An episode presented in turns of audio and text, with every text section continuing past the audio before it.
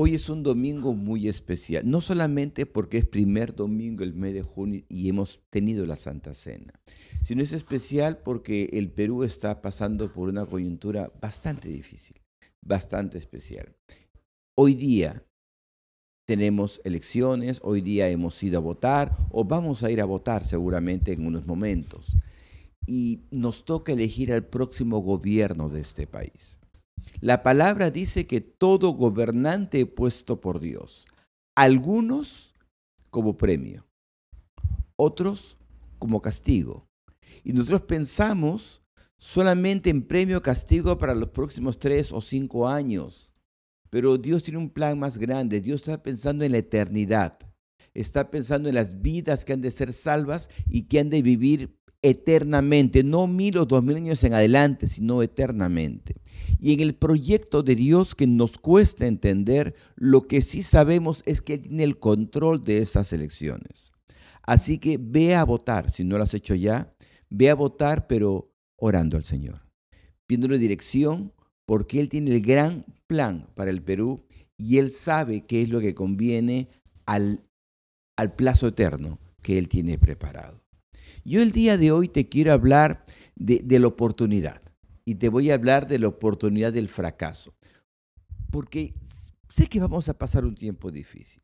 Gane quien gane, humanamente hablando, vienen años difíciles para el país, no solamente por la cuarentena, no solamente porque viene una gran crisis económica al mundo, eh, no solamente por el problema político eh, que estamos pasando ahora, eh, se, han juntado muchos factores para que probablemente los años por venir sean años difíciles. Pero si nosotros nos dejamos guiar por Dios, podemos aprender lecciones muy grandes que nos sirvan para crecer como individuos y aprovechar estas oportunidades. La semana pasada hablamos de ello, pero hoy día quiero eh, hablar de, de otro aspecto y verlo de una forma un poco más personal y he titulado esta prédica La oportunidad en el fracaso. Eh, el problema de, nosotros muchas veces es que eh, la vida nos parece muy difícil porque eh, no hemos entendido el propósito que Dios tiene, el propósito que Jesús tiene para nuestra existencia. pensamos que la vida debe ser como un premio, me saca la lotería y que todo me vaya bien. que nuestro que nuestro objetivo es alcanzar la felicidad. Pero Dios tiene una idea algo diferente siempre en su palabra.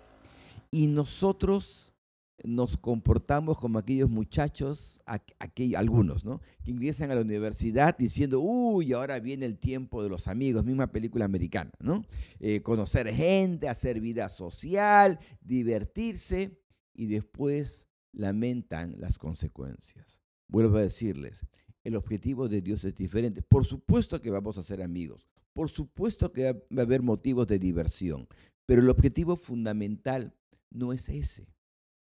Eh, no es, la vida no es una fiesta perpetua como muchos se imaginan. La vida es por sobre todo un examen, una prueba donde nuestra fe y fidelidad a Dios son el tema a evaluar. Ahí en Hebreos capítulo 9, versículo 27 dice, así como es establecido que los hombres mueran una sola vez y después venga el juicio. Tenemos una sola oportunidad, una sola vida, y esta vida va a ser evaluada. Esta vida es tu examen para la eternidad. Así que cambia de premisa. Esta vida es tu oportunidad, es tu examen. Y el asunto es aprobar el examen. Yo recuerdo cuando ingresé a la uni, eran tres exámenes, lunes, miércoles y viernes. El primero de ellos, creo que no recuerdo eh, a qué hora empezaba, pero supongamos que era de 9 a 11. Así que de 9 a 11 de la mañana terminé el examen. Y bien, el segundo examen, de 9 a 11, terminé a las 11 el examen. Y el tercer examen, comencé a las 9, a las 9 y 40 ya había acabado, 9.45, 9.50 decía entregar la hoja. Y recuerdo que luego fui a ver a mi padre a su trabajo, me dijeron que estaba en clase. mi padre salió preocupado, me encontró en casa, vino, hijo, ¿qué pasó con tu examen? Yo le dije, es que lo acabé antes. Y algunos en la vida llegan, terminan su examen a los 90 años, otros a los 25, otros a los 30, otros a los 15. Porque el objetivo es el examen. ¿Cuánto tiempo tienes para tu examen? Dios lo sabe. Lo que tú tienes que hacer es esforzarte cada día para ser hallado fiel. Ahora, en este examen quisiéramos que todo nos salga bien, que todo sea fácil, pero vuelvo a decirles, no entendemos muchas veces que el objetivo de la vida no es ese. Santiago capítulo 1, versículo 2, creo que lo, conocemos de memoria, estaba allí publicado en, en el local de la iglesia. Dice, hermanos míos, considérense por muy dichosos cuando estén pasando por diversas pruebas. Bien saben que cuando su fe es puesta a prueba, produce paciencia. Pero procuren que la paciencia complete en su obra para que sean íntegros y maduros, sin que nada les falte, para que estemos completos. Como vemos, acá dice que las pruebas son un premio, por eso dice que tenemos que estar muy dichosos por las pruebas. Las pruebas son oportunidades para madurar.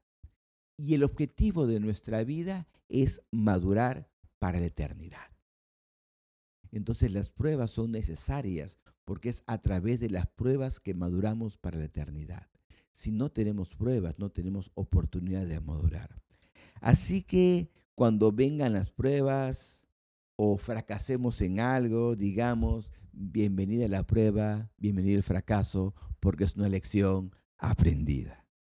Yo les digo a aquellos que, alguna vez eh, ponen un negocio y dicen, no, pastor, yo no voy a ir a la universidad, yo voy a por un negocio. Ah, qué bueno, si es lo que Dios te llamó a hacer, adelante con el negocio. Y al principio el negocio les va mal, pierden una vez, les sale mal un proyecto. Le digo, no te preocupes, algunos invierten cinco años en la universidad y pagan pensiones. Tú vas a invertir también años en aprender el negocio y vas a tener pérdidas. Por supuesto, hay un precio por el aprendizaje. Y las pruebas y los problemas son el mejor examen y la mejor lección y la mejor forma de aprender aquello que tenemos que aprender. Yo quiero compartirles una historia, así que vayan a sus Biblias en Lucas capítulo 22 abran sus Biblias allí, en Lucas capítulo 22, y vamos a compartir una dura experiencia, un momento en que Pedro sintió que había fracasado como persona y una lección que le marcó toda la vida. ¿De acuerdo? ¿Preparados? Bueno, eh, ya el Señor sabía que estaba poco tiempo de partir. Estaba eh, en, el mismo día en que iba a ser capturado. Y ahí en Lucas 22, verso 31, lo tenemos ahí, Lucas capítulo 22, versículo 31, dice, el Señor dijo también, Simón, Simón, Satanás les ha pedido para sacudirlos a ustedes como si fueran trigo. En aquel tiempo, para, para separar los granos de trigo, lo que se hacía era tomar un manojo de, de, ramas y golpearlos contra una piedra y golpearlos contra una piedra y seguir golpeando para que todos los granos del trigo se separaran y cayeran fuera de la rama. Y luego las ramas se tiraban. Y había que golpearlos muy fuerte y muchas veces para asegurarse que todos los granos del trigo caigan. Cuando dice Jesús, Satanás te ha pedido, los ha pedido a ustedes, a los discípulos, para sacudirlos, para golpearlos, para zarandearlos, para sacar el trigo de ustedes. Y, y, es que Satanás nos quiere golpear. ¿Y qué hace Dios cuando Satanás nos quiere golpear? Fíjense la respuesta de Jesús. Pero yo he rogado por ti para que no te falte la fe y cuando hayas vuelto deberás confirmar a tus hermanos. Cuando yo leí esto dije, wow, yo esperaba que Jesús le dijera, pero no te preocupes Pedro, yo ya he orado y Satanás no te va a tocar un cabello porque yo ya lo he detenido. No, no. En este caso parece que Satanás fuese un agente de Dios, que Satanás colaborara con Dios porque por eso Dios permite que Él exista. Porque las pruebas de Satanás Dios las permite porque son para nuestro bien. Satanás no lo sabe, él piensa que nos destruye. Pero si tú estás firme en el Señor, las pruebas del diablo te van a hacer más duro y te van a preparar para el propósito que Dios tiene para tu vida. Yo he rogado por ti para que no te falte la fe. Le dijo, Pedro, la prueba va a venir de todos modos. Prepárate. Y en esta prueba la voluntad de Dios se va a mantener y la voluntad de Dios es buena, agradable y perfecta para tu vida. Así que cuando venga la prueba, dile, Señor, esta es tu voluntad buena, agradable y perfecta para mí. Dile, oh Dios, gracias. Porque esa prueba, aún esa prueba es necesaria y es buena para tu vida. Y Pedro vería en el tiempo que esta prueba era necesaria conforme a su carácter. Él tiene que ser transformado por Dios. Ahora, eh, ¿qué le dice Pedro? ¿No? Pero eh, le dice, Señor, no solo estoy dispuesto a ir contigo a la cárcel, sino también a la muerte. Y Pedro en su carácter se ha impetuoso, Señor, firme como una roca. Aquí estoy yo, Pedro, Peter, contigo, Señor. No te voy a fallar, mírame cómo soy yo. Y Jesús le dije, Pedro, te aseguro que el gallo no cantará hoy antes que tú hayas negado tres veces que me conoces. Me imagino la cara de Pedro, Señor, tan mala opinión tienes de mí, yo te voy a demostrar que sí puedo, porque yo soy Peter, yo soy Pedro, ese carácter impetuoso, recuerdo de Pedro, ¿no? Y yo puedo, Señor. ¿Cuántos Pedros tenemos aquí en la iglesia? ¿Cuántos hay impetuosos que dicen, yo puedo? aquí estoy. Y quieren manejar el ministerio en sus fuerzas. Creo que todos llegamos al Señor, comenzamos a conocerle y cuando comenzamos a servir, primero sentimos impetuosos y recordamos los dones y los talentos que Él tiene, nuestra experiencia, decimos, yo puedo, pero lo hacemos en nuestras fuerzas. Y Dios tiene que trabajar con ese ser impetuoso, con aquel que quiere servir, porque hay muchos que quieren servir pero están sirviendo aún en sus fuerzas. Aún Dios tiene que hacerles pasar por pruebas, muchas veces pruebas muy difíciles, para que entendamos que el servicio a, Dios no es en el yo sé, en el yo puedo, sino aprender a ser humildes y aprender a depender de Dios en todo esto. Miren, eh, cuando Jesús le dice esto, yo me imagino a Jesús sonriéndole un poquito y diciéndole, Pedro, así con mucho amor, Pedro, te aseguro que el gallo no cantará hoy antes que tú hayas negado tres veces que me conoces. Me imagino a, Jesús no inmutándose, no diciendo, uy Pedro, ¿cómo puedes decir eso? Simplemente entendiendo el corazón de Pedro. Jesús entendía a Pedro, pero Pedro no entendía a Jesús. Así como muchas veces nosotros no entendemos y nos quejamos de Dios y nos quejamos de las pruebas que pasamos, de las pruebas que Dios permite en nuestra vida. Yo alguna vez, cuando era nuevo creyente, recuerdo, estaba ahí en, en Paseo Parodi con Javier Prado, en un pequeño monumento allí, caminando en esa vereda, diciéndole, Señor, si yo te sirvo, ¿por qué lo permites? Cuando me hallaba en pruebas, quejándome ante Dios. Pero le digo, gracias Señor, porque en esas pruebas tú moldeaste mi carácter. Porque con el carácter que tenía, con la soberbia que tenía, nunca te hubiera podido servir. Bien, conocemos la historia. Jesús fue arrestado y Pedro, osado y valiente como siempre, dice, ah, yo voy a ver qué pasa con el maestro y se infiltra para ver qué está ocurriendo allí. Así que seguimos la historia, Lucas 22, versículo 54. Dice allí la historia, ya tienes tu Biblia, Lucas 22, 54, dice, aquellos arrestaron a Jesús y lo llevaron a la casa del sumo sacerdote Pedro lo seguía de lejos. En medio del patio encendieron una fogata y se sentaron alrededor de ella. También Pedro se sentó entre ellos. Él era el agente secreto. Aquí nadie me conoce. Yo voy a investigar qué pasa y voy a ver qué puedo hacer por mi Señor. Así que Pedro se sentó entre ellos. Pero una criada que lo vio sentado frente al fuego se fijó en él y dijo, este también estaba con él. Y Pedro lo negó y dijo, mujer, yo no lo conozco por temor o por, defenderse. El asunto es que en ese momento Pedro traicionó a su maestro y dijo, yo no lo conozco. Lo negó. Seguimos la historia, versículo 58, eh, un poco después, otro lo vio y dijo, tú eres también uno de ellos. Pedro dijo al hombre, hombre, yo no soy. Él decía, no soy.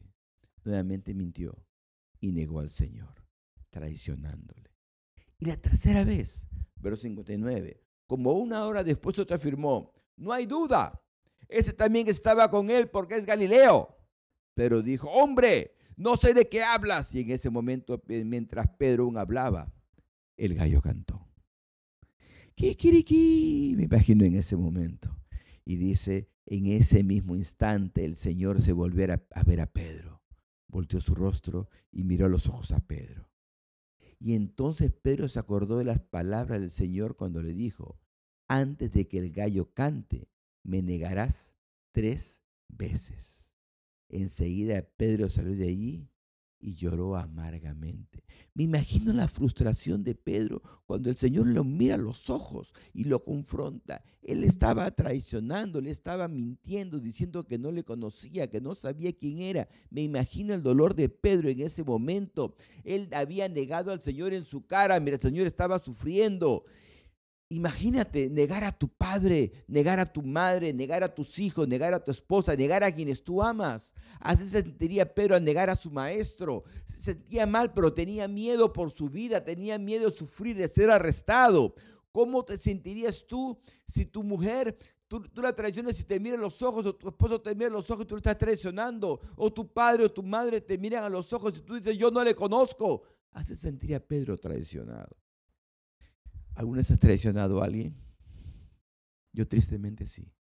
Voy a decir que fue sin querer queriendo. Cuando era muchacho estaba en política. Traicioné a alguien. Y les voy a decir que hasta el día de hoy me siento, bueno, ya le pedí perdón a Dios, pero la verdad me, dolió mucho. Yo fui a pedirle perdón a esa persona varias veces, pero siempre me miro de lejos. Sí, puede ocurrir que traicionemos a alguien. Y es terrible. Así que en ese momento me imagino que Pedro se sentía fracasado. He fracasado como discípulo de mi maestro. Soy un sucio traidor.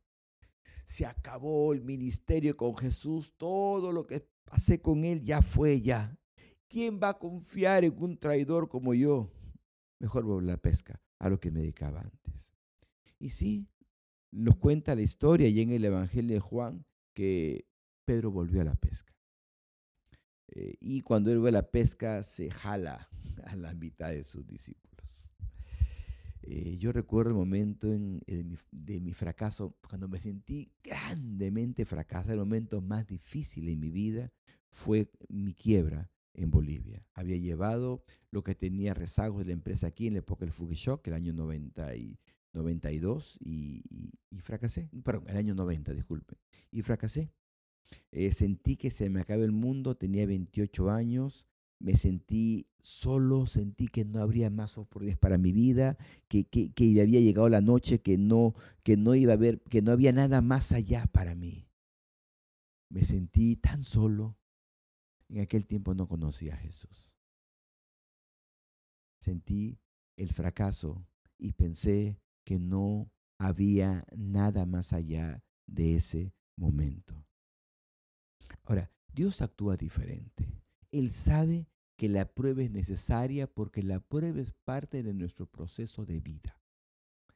Eh, yo me tenía demasiada confianza, me quería imparable. Ahora yo empiezo los negocios y nada me detiene. Sigo avanzando, sigo creciendo.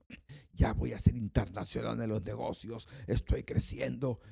Pero ¿saben algo? Mi yo, yo, yo no era útil a Dios. Él tenía que cambiarme, Él tenía que hacerme humilde para que yo busque su voz y aprenda a depender de Él. No digo que la obra esté lograda, porque todos somos un poco tercos, pero ese momento era necesario y crucial para mi vida, para que yo pueda servir al Señor. Él tenía que derrumbar mi yo, yo, yo, mi todo lo puedo en Aldo. El Señor tenía que derrumbarlo. Y así que fue un golpe muy duro, pero era necesario. Ahora, allí empezó el cambio.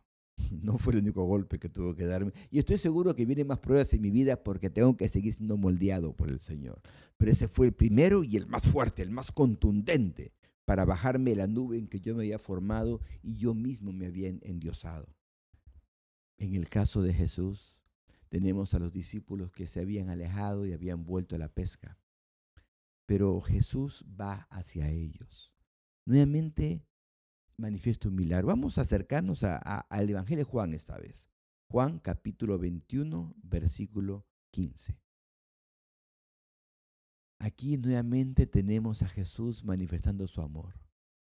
Los discípulos habían huido de alguna forma. Pedro, por su al tradicional maestro, se había sentido tan, tan humillado, tan inútil, tan incapaz como discípulo, que a pesar de la resurrección del Señor se sintió y dijo, yo no soy digno de ser un discípulo del Maestro. Él había estado ya en la resurrección, pero él también sabía de su traición y sentía el dolor. Así que Allí eh, en la historia, en, unos versículos antes, vemos un milagro cuando Jesús les da una gran pez que ellos tienen que venir arrastrando las redes con más de 150, 157 peces, si no me equivoco, es la cantidad que está en el Evangelio de San Juan, y los reúne para compartir alimentos. Pero cuando terminan de comer, vamos al versículo 15, Juan 21, 15, cuando terminan de comer, Jesús le dijo a Simón, Pedro, llamando la parte, Simón, hijo de Jonás, ¿me amas más que estos? Le respondió, sí, Señor, tú sabes que te quiero. Él le dijo, apacienta mis corderos. Miren, Pedro se sentía indigno por su fracaso. Le había ofrecido ir hasta la muerte con el Señor, le había traicionado. Esa misma noche, al rato nada más. Así que él cuando el Señor lo busca nuevamente, él estaba en la barca, él sí ve al Señor, se tira al mar, se acerca al Señor. Por supuesto que reconocía la majestad de Cristo, reconocía la deidad de Cristo, reconocía que lo que el maestro que le había profetizado había cumplido, que todo era real. Pero él se sentía indigno de ser su discípulo porque le había traicionado. El vehemente Pedro había traicionado al Señor. Y es que Dios tenía que transformar a Pedro con ese carácter de yo, Señor, ese que le corta la oreja al, sobrino del sumo sacerdote, ese Pedro impetuoso que primero actuaba, después pensaba. Era inútil para la obra. Tenía que trabajar con él, así como el Señor tuvo que trabajar con Moisés 40 años en el desierto. Jesús tiene que trabajar con Pedro. Y por eso es que cuando Satanás pide zarandearlo como el trigo, el Señor lo permite, porque esa prueba era necesaria para moldear el carácter de Pedro. Y no fue la, única. La vamos a ver en un pleito también eh, con, con, Pablo ahí en Gálatas, ¿no? Pero de prueba en prueba Dios nos va forjando aún a sus discípulos. Fíjense yo me imagino a Pedro agachando la cabeza ante su maestro, indigno de mirar los ojos, diciéndole, Señor, tú sabes que te quiero. Ahora acá viene algo muy interesante en este diálogo. En la versión Reina Valera eh, se traduce las palabras eh, como amor en, en, los dos casos, pero en esta versión y en el original, en el original yo lo voy a, voy a tratar de leerlo según el original. A ver, dice el verso 15, eh, dice, cuando terminó de comer, Jesús le dijo a Simón Pedro, Simón hijo de Jonás, tú me agapao más que estos.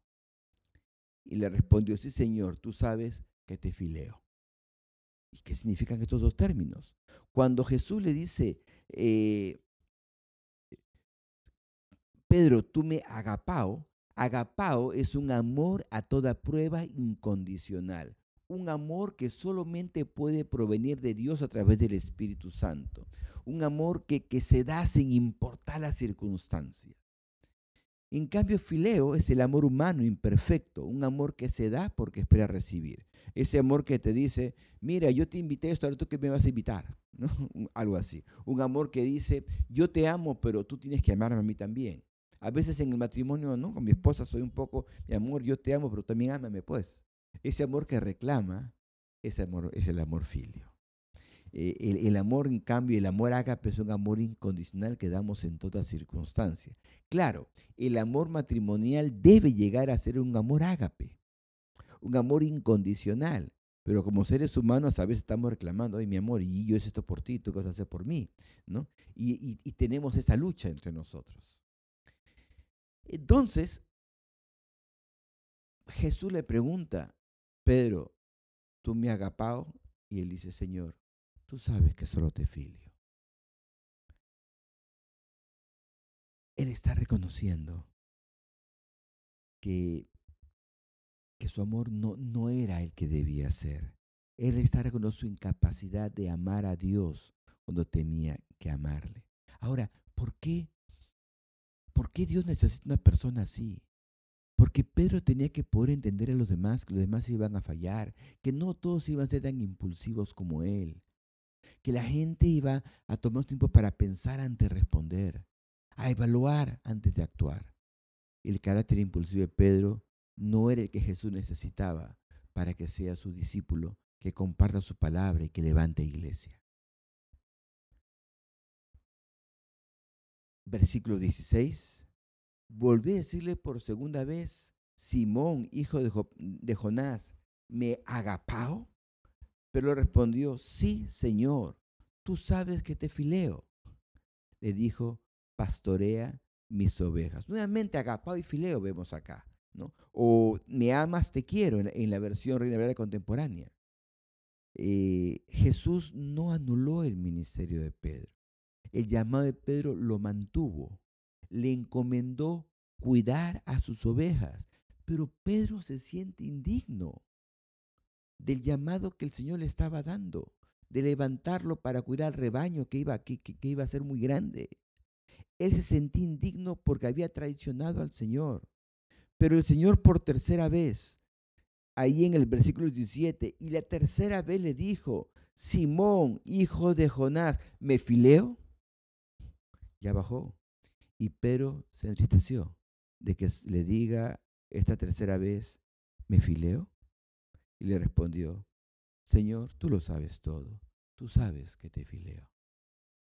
Tú sabes, Señor, que que, yo he visto, he comprobado que mi amor es muy imperfecto, que mi amor a ti no es el que debiera ser, que todavía tengo que seguir creciendo en este amor hacia ti, que soy débil, que no soy el pero perfecto que pensé que era, que soy el pero débil, pero que te ama, que quiere hacer lo mejor para ti.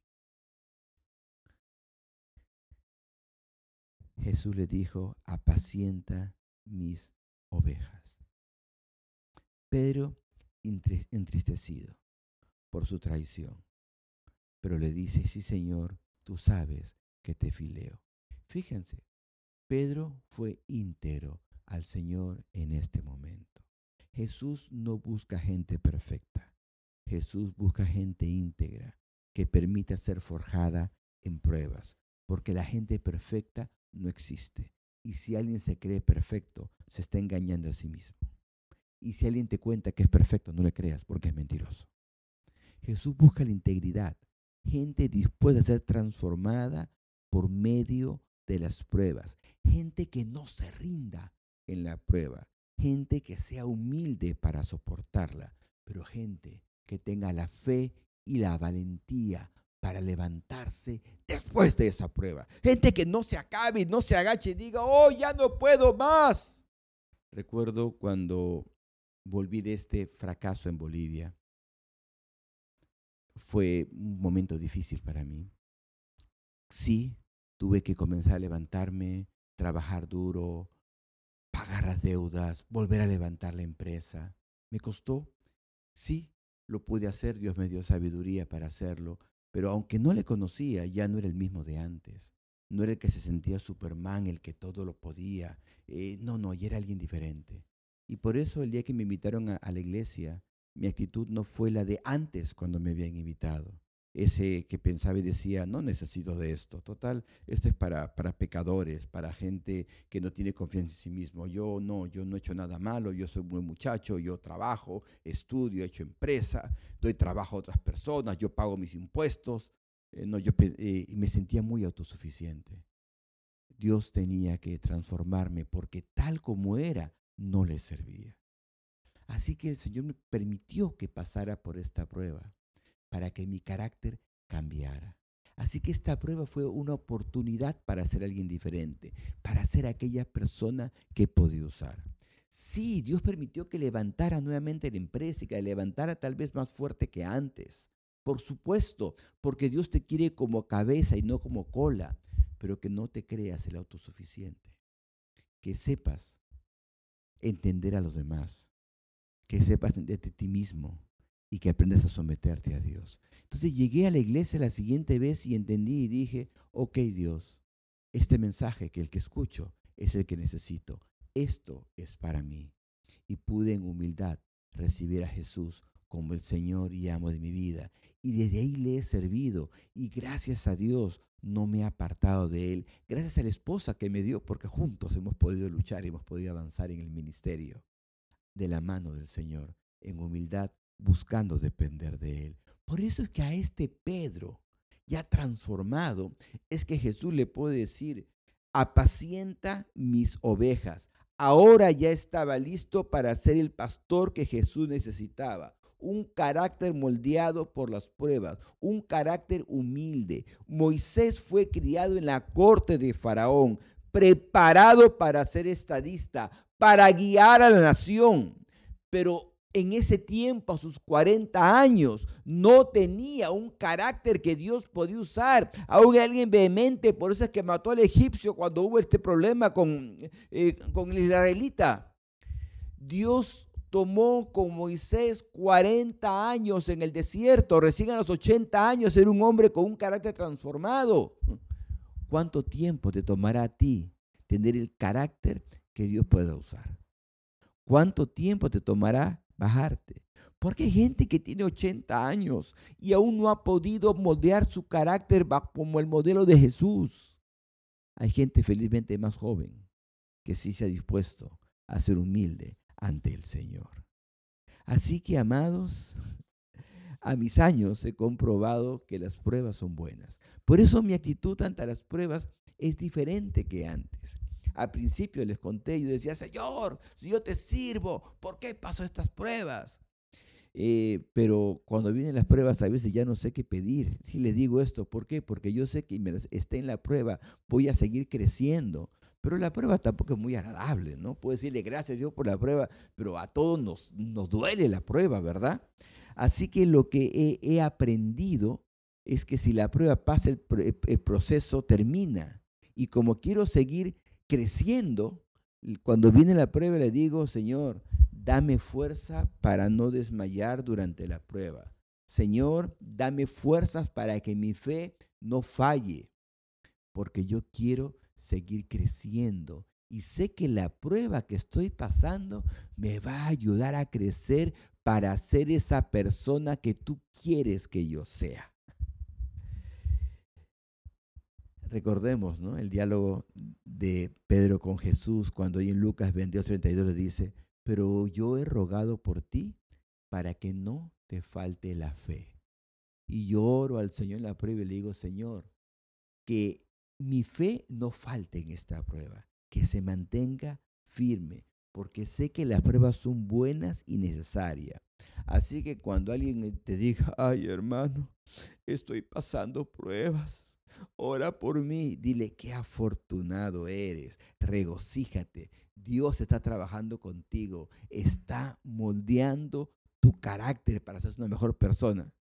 No, mejor no se lo digas porque, porque no te va a entender, va a decir que estás loco. Mejor simplemente ora por él y, y en esa oración dile, Señor, gracias porque estás perfeccionando a mi hermano, perfeccionando a mi hermana y yo voy a orar como Jesús para que su fe se fortalezca durante la prueba para que sea una persona mejor y diferente para tu gloria, Señor. Para que en este examen que es la vida saque buena nota y tenga un buen lugar allí en el reino de los cielos. Amén.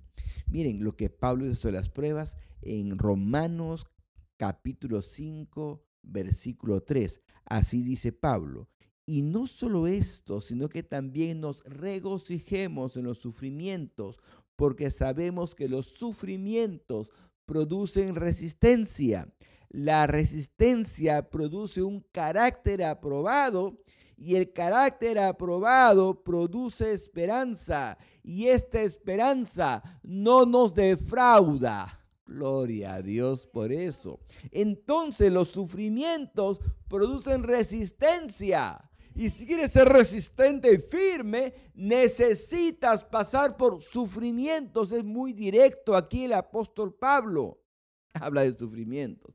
Así que cuando vengan esos momentos difíciles, claro que te va a doler. Por supuesto que te va a doler. Pero dile, Señor, Dame la fortaleza, que mi fe se mantenga firme. Dios, yo oro y digo, fe mía, mantente firme en esta prueba. Voy a buscar al Señor en mi devocional todos los días. Voy a orar a Dios para que mi fe se fortalezca y esté firme en el momento difícil. Amén. Si tu fe es débil, si no confías en que Jesús tiene el control, no te vas a poder gozar en la prueba. Te vas a deprimir como yo me deprimí en Bolivia durante esta prueba porque yo no conocía a Jesús. No basta que sepas que hay un Dios. Tienes que conocerle íntimamente. Tienes que creer en Dios, tienes que tener fe, tienes que tener confianza en Él. Cuando aprendes a descansar en Dios, es que te vas a poder gozar en la prueba. Ahora, esto no viene por los años de cristiano. Hay gente que puede tener 30, 40, 50 años de cristiano y siempre va a estar, ¡ay! Las pruebas, qué terribles son. Porque no maduró en su fe, porque no quiere, no quiere permitir que su carácter sea moldeado. Esto no viene por los años, viene por tu decisión de tener intimidad con Dios y tu actitud al afrontar las pruebas. Porque hay gente que ora, pero cuando viene la prueba dice, sácate prueba, sácate prueba. Y no entiende que Dios usa las pruebas para transformarle. Pero cuando tú te enamoras de Jesús y vienen las pruebas, dice Señor, yo voy a estar contigo enamorado en las buenas y en las malas. Porque tú eres mi Dios y sé que tu voluntad es buena, agradable y perfecta para mi vida. Y cuando tú llegues a ese momento en que tienes la fe suficiente para no quejarte durante las pruebas, sino decirle, Señor, aquí estoy ante ti firme y oro para que mi fe no falte, oro para que mi fe no se debilite. Voy a enfrentar esta prueba difícil, Señor, pero si estoy contigo, ¿quién contra mí? Y me levanto firme contigo y el diablo no me va a derrumbar, porque vendrá la prueba. Pero yo sé que tú estás orando, Señor, tú estás intercediendo para que mi fe no falte, para que esté firme. Y yo, Señor, pongo esto de mi parte también. Estoy contigo. En ese momento, cuando tú clamas con fe, ¿sabes qué va a pasar? Va a pasar lo que pasó en Marcos, capítulo 4, versículo 39, cuando Jesús está en la barca con sus discípulos. Dice allí, fíjate, cuando tú clamas, cuando le dijeron, Señor, levántate. Cuando usted me la prueba, dice, Señor, levántate en mi vida. Yo tengo fe en ti, que tú tienes el control de toda circunstancia. Finalmente Jesús dice ahí, Jesús se levantó, reprendió al viento y dijo a las aguas, silencio, a callar. El viento se calmó y todo quedó en completa calma. Y a sus discípulos les dijo, ¿por qué tienen tanto miedo? ¿Cómo es que no tienen fe? Yo te digo a ti, ¿por qué tienes tanto miedo?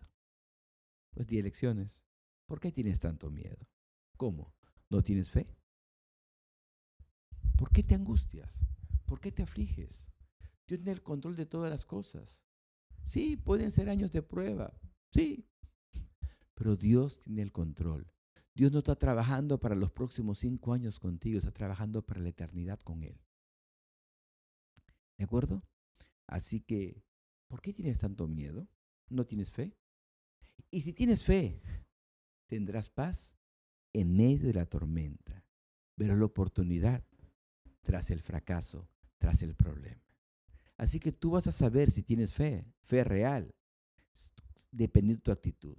Si tienes paz en medio de la tormenta, es que tienes una fe firme. Si ves la oportunidad, tras el fracaso, tras el problema, tras la dificultad, es que tienes la guía de Dios, porque lo estás buscando a Él. Así que yo no sé cómo estés ahora. Yo no sé qué estés pasando. Dios sí lo sabe. Lo que sí sé es que con Jesús tendrás paz en medio de la tormenta. Con Jesús, solamente con Jesús.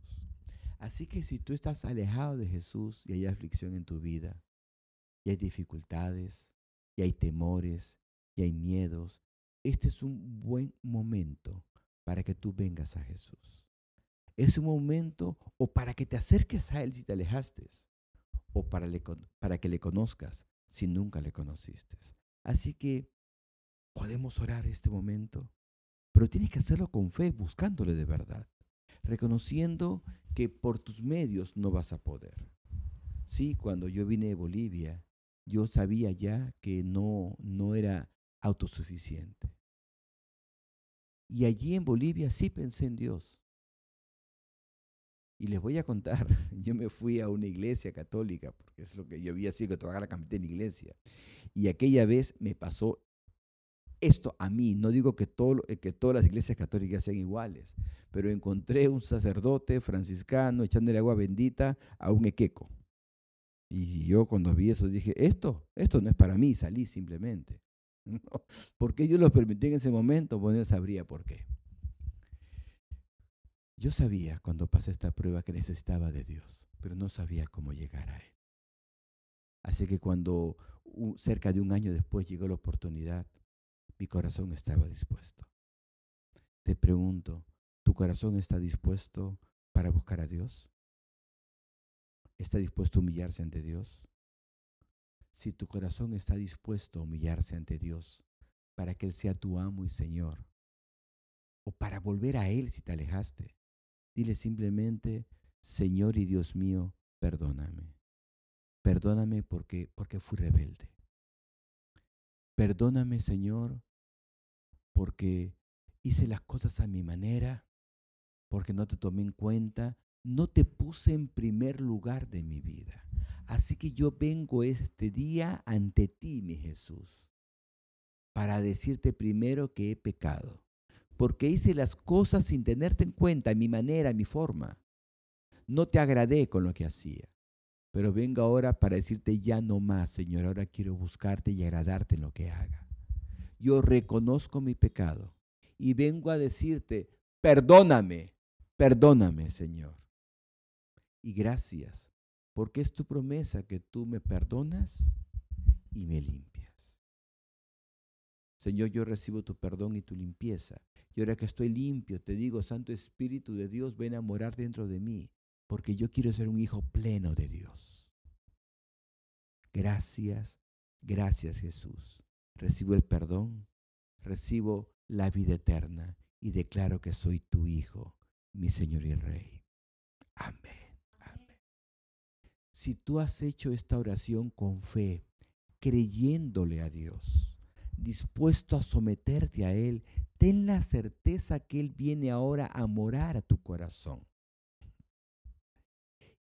Y sabes, nosotros como iglesia queremos guiarte en este camino. Es nuestra misión. Él nos mandó a hacer eso, a hacer de ti un discípulo, a enseñarte todas las cosas que Él ha mandado. Así que permítenos cumplir con el mandato del Señor contigo.